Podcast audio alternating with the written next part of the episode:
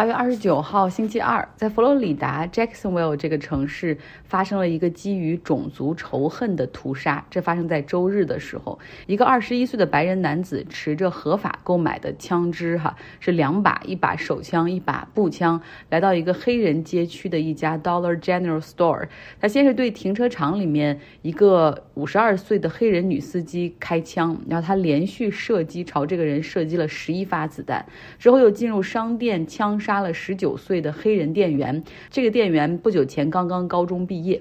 最后呢，这名凶手又朝着刚刚走过店门口的一个二十九岁的黑人父亲进行了射击，这三名受害者全部当场死亡。之后呢，这个白人歹徒就带着他的枪回到车中，哈，把枪瞄准了自己，哈，开枪自杀身亡。他详细的写下了自己杀人的动机以及自己对黑人的仇恨。警方表示说，这个凶手完全知道自己在干什么，他行凶的时候也非常的清醒。实际上，在进入这家 Dollar General 零售店的时候，呃，杀人之前，他实际上之前前往了 Jacksonville 附近一家久负盛名的黑人大学 Edwards 沃特斯大学。他企图进入校园寻找自己的猎杀对象，但是呢，校园的安保人员见他形迹可疑，把他拦住，问他的身份，比如说来学校的目的等等。然后他随即返回车中，然后开车离开。然后他就来到了他下一个目的地，哈，就是那个 Dollar General Store。那今天，佛罗里达州的州长德桑蒂斯也是前往了 Jacksonville 这个城市参加悼念活动，并且发表讲话。因为他本人是非常拥护持枪权，而且一直致力于在佛罗里达去放松枪支管制，而且还总是强调说杀人的不是枪，而是那些坏人。所以，当德桑蒂斯在现场进行悼念的时候，遭到了百姓的巨大嘘声，说这是大到他已经没有办法讲话了，还不得不让市长和警长来出来帮忙平息一下。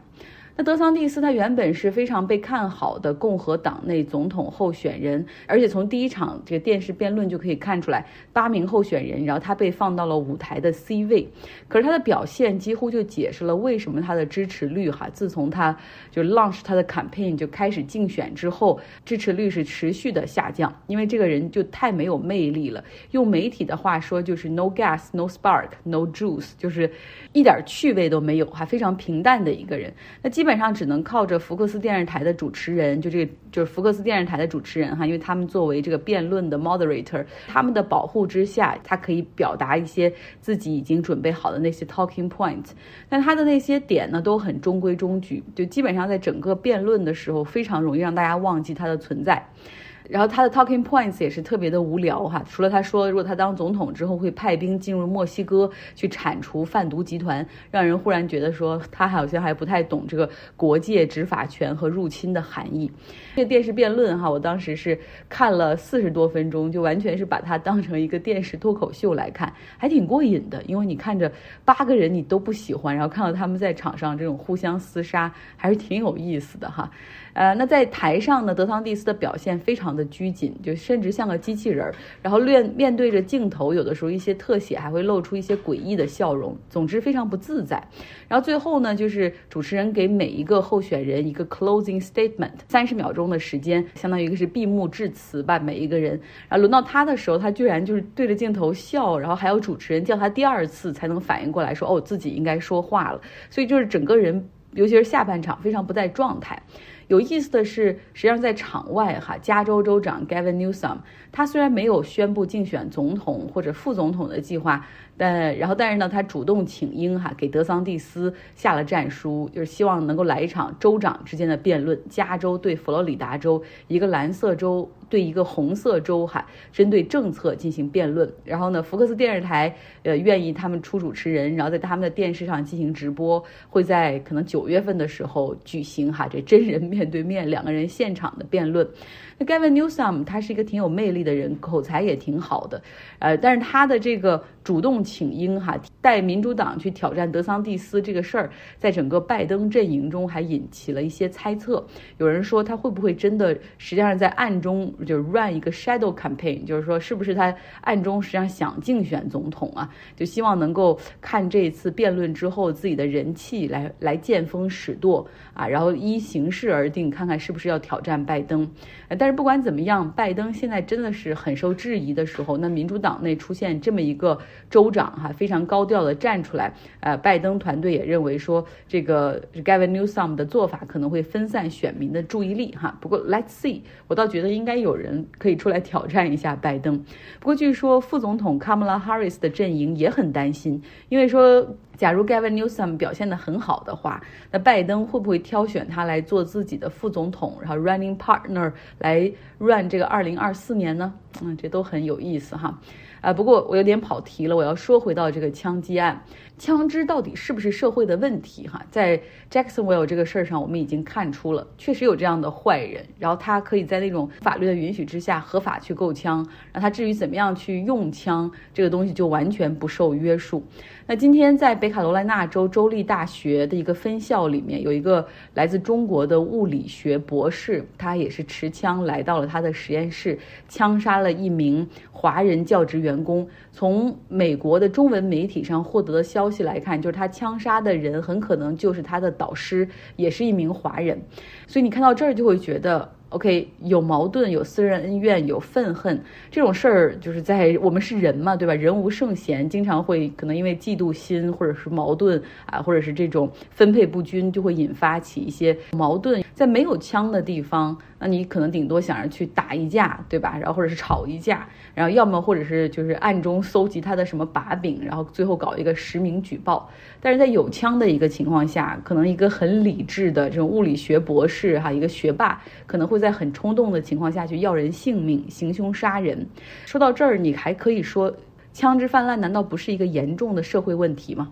我们的读书俱乐部最近在看了两本书，关注的是制药行业。呃，今天看到一个新闻哈，有点关联，可以跟大家讲一讲。丹麦最近他们的经济增长，实际上从去年的下半年开始了，经济增长就一直离不开一家制药公司的贡献，叫诺和诺德。这个贡献有多大呢？比如说，他们这个一个季度的经济增长，哈，丹麦这个国家的是百分之一点九，但实际上其中百分之一点七都来自于诺和诺德这家制药公司的增长贡献。所以，丹麦的经济学家、政府都在讨论说，咱们是不是该把这个药企的这个收入剔除到 GDP 的统计里面去？否则，这样的一个单行业、单公司的爆发性的增长，可能会让经济的这种数据看起来有些失真，哈。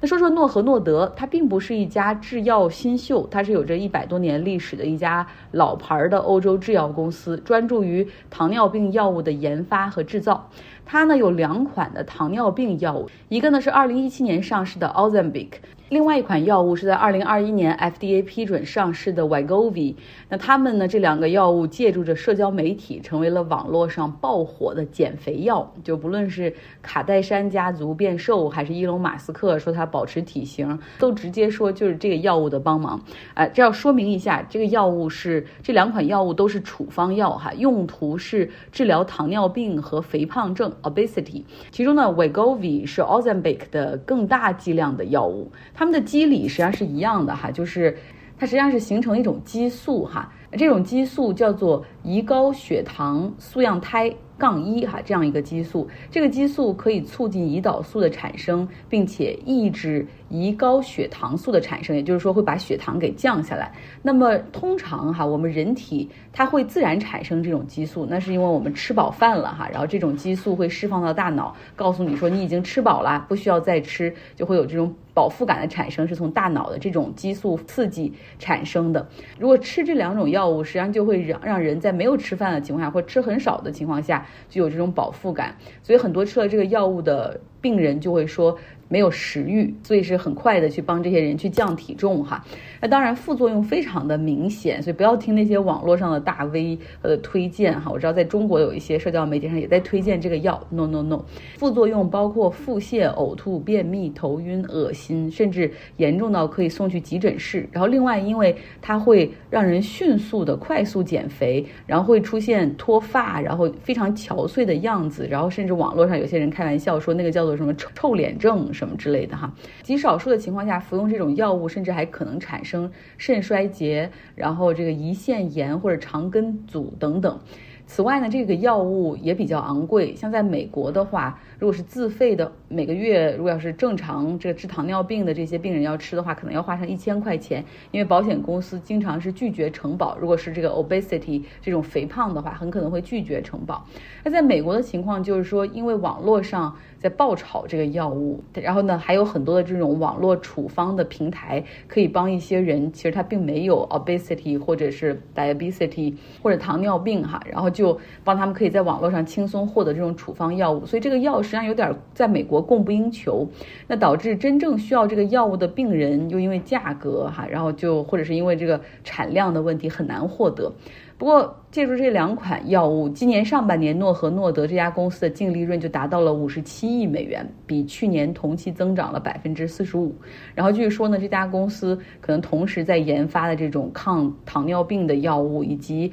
治疗肥胖的药物，可能还有十几二十种哈。在药物审批中，实际上有一个漏洞哈，不一定是不一定是有超级特效疗效，它会它会给你审批通过，允许上市，哪怕你这个药有一些啊改善。它也会有的时候会批准上市哈，呃，然后另外呢，这家公司实际上每年还会花大量的广告费在网上，然后也会花大量的这种金钱去进行这个立法的游说，比如说就让网络上的这种处方更加的方便去监管哈，实际上都是为了让它的药可以迈向更多的人。从这个诺和诺德的例子以及这两款药物就可以看到哈，整个制药行业其实是有很多的门道的。如果真的有这种爆款的药的出现，它会真的让公司上任一个国家的经济，呃，都会为此所拉动哈。当然是这种像丹麦这样的国家。这就是今天的节目，希望你有个愉快的周二。